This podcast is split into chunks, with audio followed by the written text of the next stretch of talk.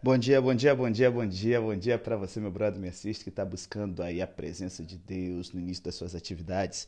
Aí quem fala é o pastor Felipe Ribeiro e para você que já está acostumado com o nosso podcast, reavados pela sua palavra, o foco da gente hoje é o capítulo 42 de Jeremias. Eu quero falar com vocês um pouquinho sobre oração e decisões. Então, ó, se liga na lição que Deus tem para sua vida hoje, meu irmão e minha irmã.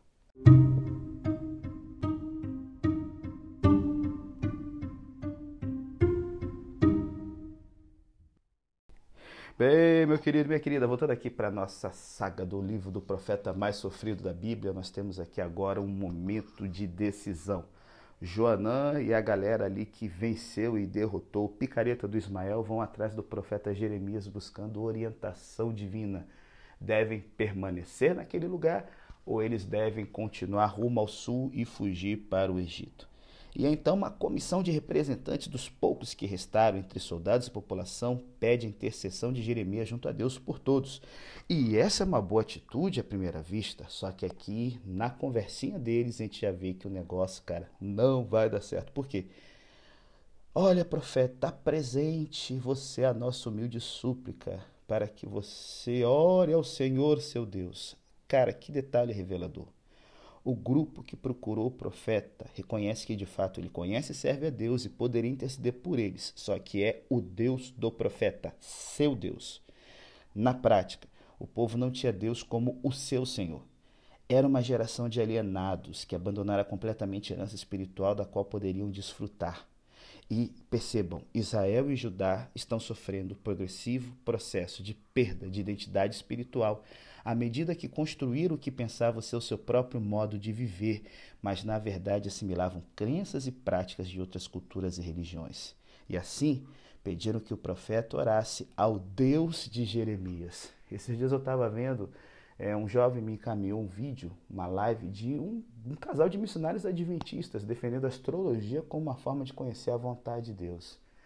E aí ele falou assim, é, pastor, analisa aí vê o que, que a sua igreja. Eu falei assim, peraí, a minha igreja não, a nossa igreja, papai. É isso que o profeta aqui traz na resposta. O Deus de vocês. Nessa resposta aqui, Jeremias os trata com a verdade original. Eles eram o que restou do povo do único Deus verdadeiro, estavam incluídos sob a soberania e o cuidado de Deus. Entenda uma coisa, meu querido, minha querida, o dragão irou-se contra a mulher e persegue o restante da sua descendência, os que guardam os mandamentos de Deus e têm a fé em Jesus. E às vezes gente está tão preocupado em ser moderno, em ter uma pauta bacana, alguma coisa assim, que a gente se esquece disso. E agora a gente olha para Deus, olha para a igreja de Deus, olha para a Bíblia de Deus, e a gente não vê como sendo nossa essas coisas, mas como sendo que dos outros. E agora a gente se vê militando até para destruir aquilo, porque já não nos representa mais. E aí, sabe, orar para quê nessa situação? O que está motivando você a orar, a ler a Bíblia, a buscar conhecer a vontade de Deus? Nesse caso, gente, é a orientação certa para tomar uma decisão. No caso deles, era uma situação dificílima em que eles se encontravam.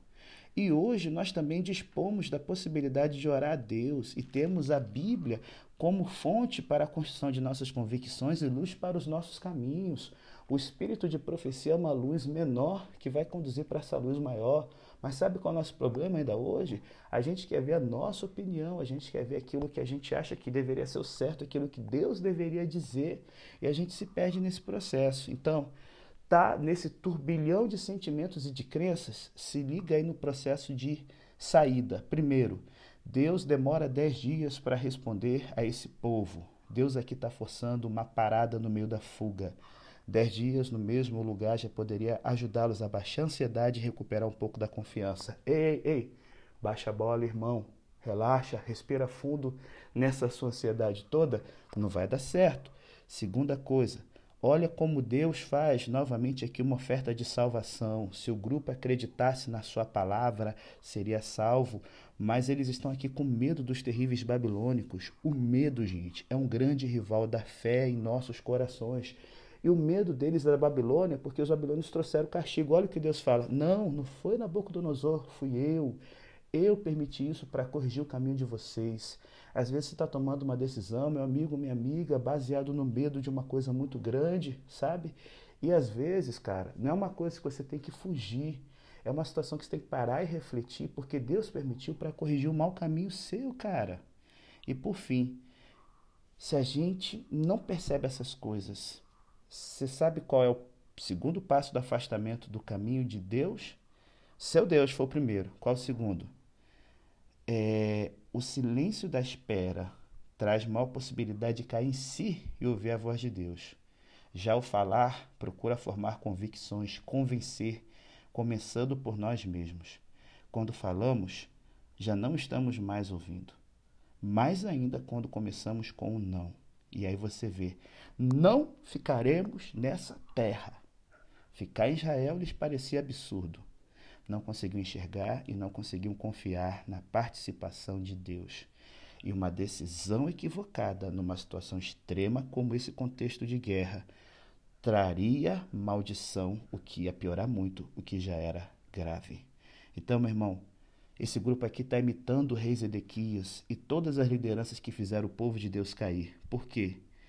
Continuaram agindo a despeito da voz de Deus.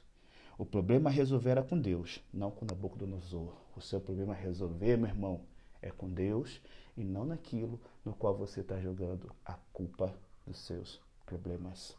Pensa nisso. Até amanhã, se Deus quiser.